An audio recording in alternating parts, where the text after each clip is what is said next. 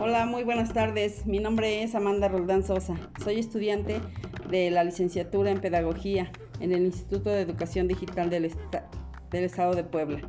En esta ocasión nos encontramos reunidos en la Escuela Vicente Guerrero para tratar un tema sobre la importancia de la educación, que en nuestros tiempos es muy importante. Tenemos la presencia de la directora Guadalupe Villacaña Benítez. Bienvenida. Buenas tardes, un placer. Eh, también se encuentra entre nosotros la profesora María del Rosario Méndez. ¿Qué tal? Muy buenas tardes. Eh, nos encontramos con la señora Jocelyn Cabrera Rincón, presidenta del comité de esta institución. Buenas tardes. Y nos encontramos con la pequeña María Fernanda Morales Torres. Bienvenida. Hola. Eh, vamos a, iniciar con la directora, ¿sí? con unas breves preguntas. Para usted, ¿qué es un líder educativo? Tiene que ser una persona eficaz e indispensable en la educación para aumentar la eficiencia y equidad, involucrando a toda la comunidad educativa en un proceso de enseñanza y aprendizaje, promoviendo valores, autosugestión, autoconfianza y promoviendo un ambiente de calidad con todo el equipo de trabajo para llevar a cabo un ambiente de confort y de calidad en una institución educativa. ¿Qué perfil tiene un líder educativo? Debe tener la capacidad de influir en los demás, sin importar su autoridad, incidiendo en ámbitos como motivación, habilidades prácticas, condiciones de trabajo, impactando indirectamente en los aprendizajes. ¿Cuál es el papel de un líder educativo? Debe desempeñar una función decisiva en la mejora de los resultados escolares, al influir en la motivación y capacidades de los maestros, así como el entorno y el ambiente escolar el liderazgo escolar es eficaz e indispensable para aumentar la eficiencia y la equidad de la educación en un nivel educativo. Muchísimas gracias. Ahora vamos con la profesora María del Rosario. ¿Por qué decidió ser maestro?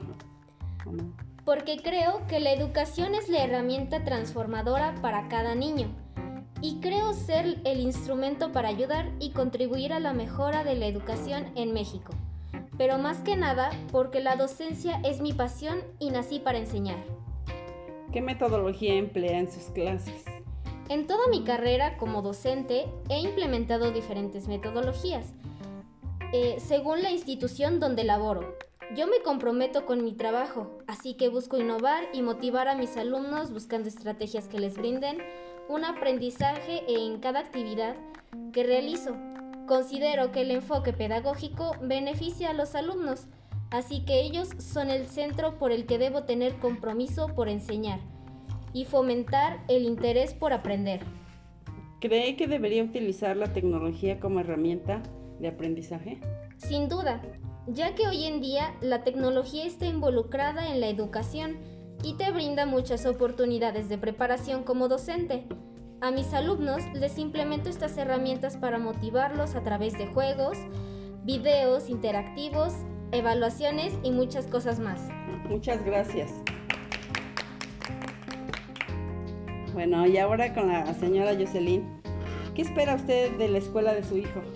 Eh, pues que brinden una educación de calidad eh, que se cree un ambiente agradable para que mi hijo asista con gusto a la escuela, eh, que se cumplan las expectativas que me ofrecen y que mi hijo aprenda mucho, mucho. ¿Qué espera del docente? Mm, de él que cumpla con su rol de enseñanza-aprendizaje y que colabore por el bien de mi hijo, orientándolo como, como todo un buen profesionista, brindar las herramientas necesarias para que mi hijo logre un buen proceso de aprendizaje eh, durante su preparación escolar. ¿Cree que sea importante que usted se involucre en la educación de su hijo?